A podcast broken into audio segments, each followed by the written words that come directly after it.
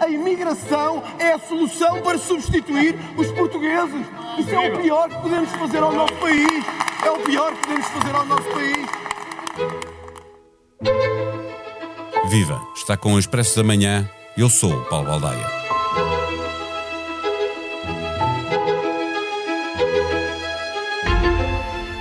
No momento em que cresce em Portugal a imigração proveniente do Indostão, cresce igualmente a retórica anti-imigração. Para lá do discurso xenófobo de André Ventura, político capaz de prender a atenção mediática, nas redes sociais crescem os grupos organizados com discursos violentos contra os imigrantes os que chegam do Nepal, da Índia, do Paquistão, pela cultura, pela religião, pelos costumes, até pela forma de vestir, são as principais vítimas deste discurso de ódio dos que querem escolher a dedo quem pode e não pode viver em Portugal. Os imigrantes africanos ou asiáticos há muito que sofrem com comportamentos racistas. Pela Europa fora, como um fungo, alastra a grande velocidade a teoria da substituição. A ideia de que, com tantos imigrantes a chegar, com as suas taxas, altas taxas de natalidade, por contraponto à baixa natalidade do velho continente, um dia os europeus serão descendentes dos asiáticos e dos africanos.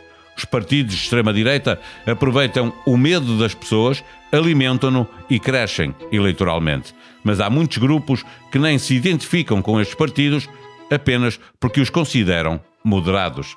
Incluído num grupo onde estão também a Polónia, a Itália, o Reino Unido e a Alemanha, Portugal foi objeto de um estudo no projeto chamado Mapping Out, cujas conclusões gerais serão conhecidas esta quarta-feira. Na edição deste fim de semana do Expresso, foi feita notícia sobre o assunto e é com a jornalista Raquel Moleiro que conversamos neste episódio. O Expresso da Manhã tem o patrocínio do BPI. Com as soluções de crédito pessoal BPI, paga sempre a mesma prestação. Faça uma simulação em bancobpi.pt. Banco BPI SA, registado junto do Banco de Portugal, sob o número 10.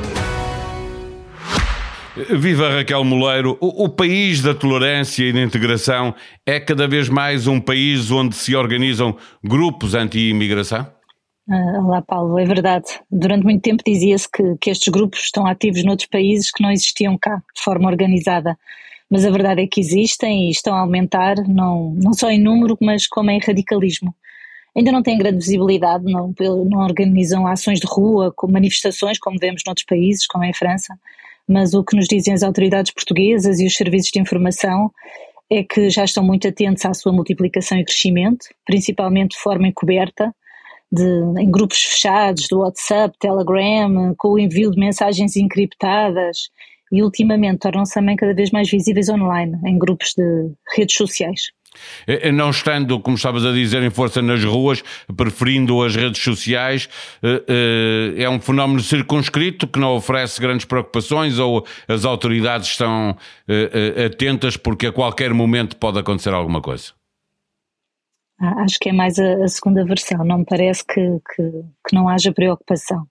Uh, aliás, esta semana vai ser apresentado um, um estudo do, do ISCTE, da, da socióloga da TEIS França, ela teve dois anos a estudar estes grupos, entrevistou 20 líderes de, de movimentos nacionais e o que ela concluiu é que, apesar de parecerem adormecidos, em estado latente, que não devem todos ser minorizados, porque o que ela eh, concluiu é que são organizados, têm nome, têm líderes, trocam informação, estão muito atentos à mobilização noutros países, eh, nomeadamente em França, eh, e não acho nada que os decisores políticos devem subestimar o potencial de articulação que estes movimentos possam vir a desenvolver. É, é, olhando para esse projeto de que estavas a falar, não tendo sido o objeto do, do estudo, dá para perceber o perfil uh, de quem luta contra a migração? São sobretudo homens jovens, como é normal, e que levam uma vida normal, a maioria deles, não são skinheads todos, não é? Não, não de todo. Aliás, afastam-se um bocadinho desse, desse estereótipo skinhead. Uh, há jovens, mas também menos jovens, há pessoas até aos 50 anos, uns dos 20, 30 até aos 50. São pessoas integradas, educadas, qualificadas, uh, que trabalham, que fazem a sua argumentação de forma lógica, por isso afastam-se um bocadinho desse radicalismo que nós estamos habituados. Ou seja, uh, não estamos a falar necessariamente de radicais que são só contra estrangeiros, mas são mesmo pessoas que estão a construir uma agenda, há um trabalho de base, de sensibilização, querem uma determinada visão da imigração para Portugal estão a construir um discurso, se pode chamar assim. eh, alguns estão ligados à, à, política, à direita, não é? Mais extrema, mas alguns nem sequer se identificam com os partidos, porque consideram-nos moderados. Ou seja, porque eles querem mesmo algo que. Eles querem que a imigração seja a principal preocupação do país. Essas pessoas opõem-se de uma forma generalizada à imigração ou é a imigração proveniente de zonas específicas eh, do globo que as faz eh, mover, que as faz eh, ser ativistas nesta anti-imigração? É assim, é um bocadinho de tudo, não é? Há uns mais radicais e outros menos, mas uh, a maioria é contra a imigração sem regras. Pronto, é, o que eles se opõem é que haja uma imigração sem regras, muito aberta para Portugal.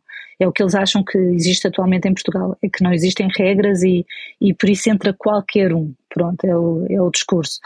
Mas eles percebem que Portugal precisa de imigrantes, não é? Porque há determinadas tarefas que, que são realizadas principalmente por imigrantes, e, mas insurgem principalmente contra determinadas nacionalidades, com culturas mais diferentes da portuguesa, como a mais recente vaga dos indostânicos, que acusam todo o tipo de crimes, extremismo religioso, assédio sexual, pertença a grupos criminosos, consumo de droga, tudo, mais do que aqueles que estarão mais próximos da nossa cultura.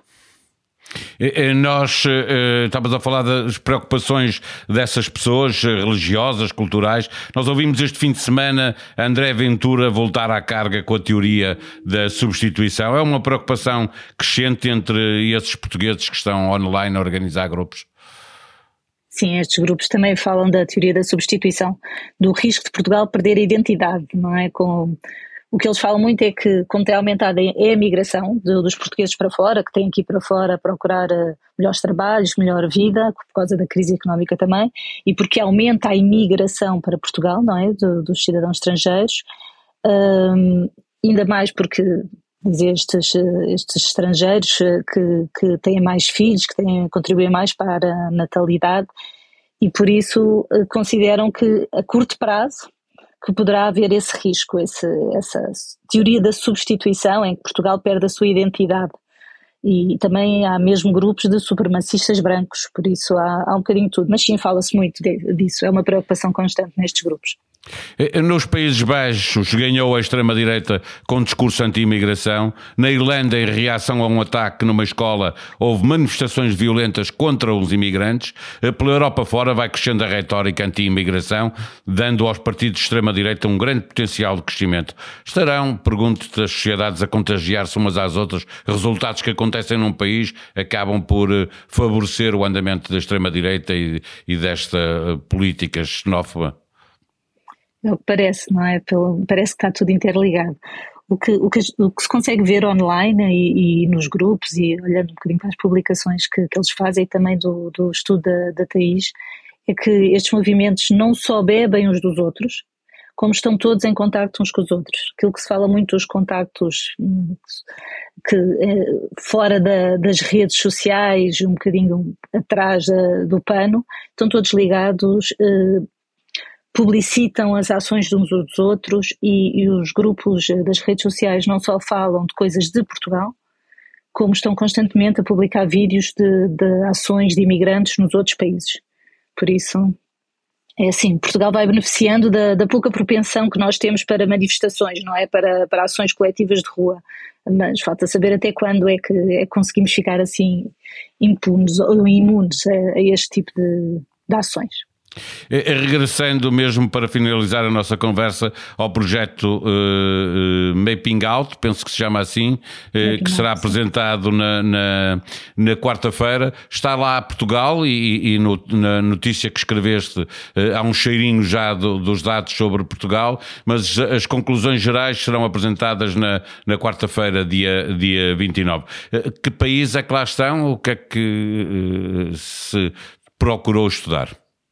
É assim, no fundo foram-se buscar eh, três, quatro países, eu agora não sei dizer exatamente de cor quais são, um, mas uh, o que vai ser apresentado no dia 29 é mesmo só Portugal, cá, e, e, o que temos de Portugal é isso, é, é, um alerta muito sério, porque o estudo deixa esse alerta de que não se pense que Portugal continua a ser o país que não tem grupos anti-imigração. Eles existem mesmo, podem não estar muito visíveis, mas existem, e que, principalmente nesta altura em que estamos quase em eleições, em que há um crescimento da extrema-direita um, a nível europeu, que, que é para estar atento e, e sabemos que as autoridades estão, mas uh, a nível político tem que ser feita alguma coisa e que, acima de tudo, como há uns anos que, quando começaram a crescer ou haver uma, uma maior um, visibilidade de uma política mais extremista e que não se ligou, que se disse que nunca chegariam ao Parlamento ou que nunca teriam uma dimensão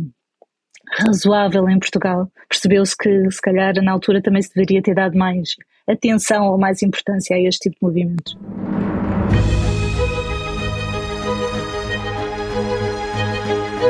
Da equipa do Expresso que esteve no Congresso do PSD, encontra toda a informação sobre o partido que se vai apresentar a eleições querendo governar.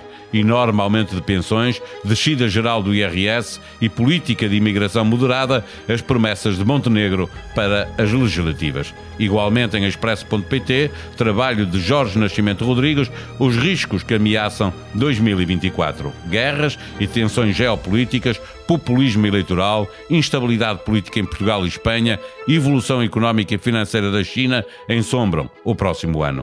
Os mosquitos capazes de transmitir dengue e zika foram detectados em três freguesias da Grande Lisboa, depois de aparecerem no Norte, Algarve e Alentejo. Nenhum estava infectado. Cientistas apelam à participação da população. DGS vai emitir orientações. A sonoplastia deste episódio foi de Ruben Tiago Pereira. Nós voltamos amanhã. Até lá. Tenham um bom dia.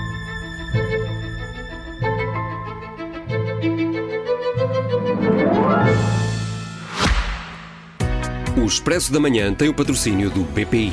Com as soluções de crédito pessoal BPI, paga sempre a mesma prestação. Faça uma simulação em bancobpi.pt. Banco BPI SA, registado junto do Banco de Portugal, sob o número 10.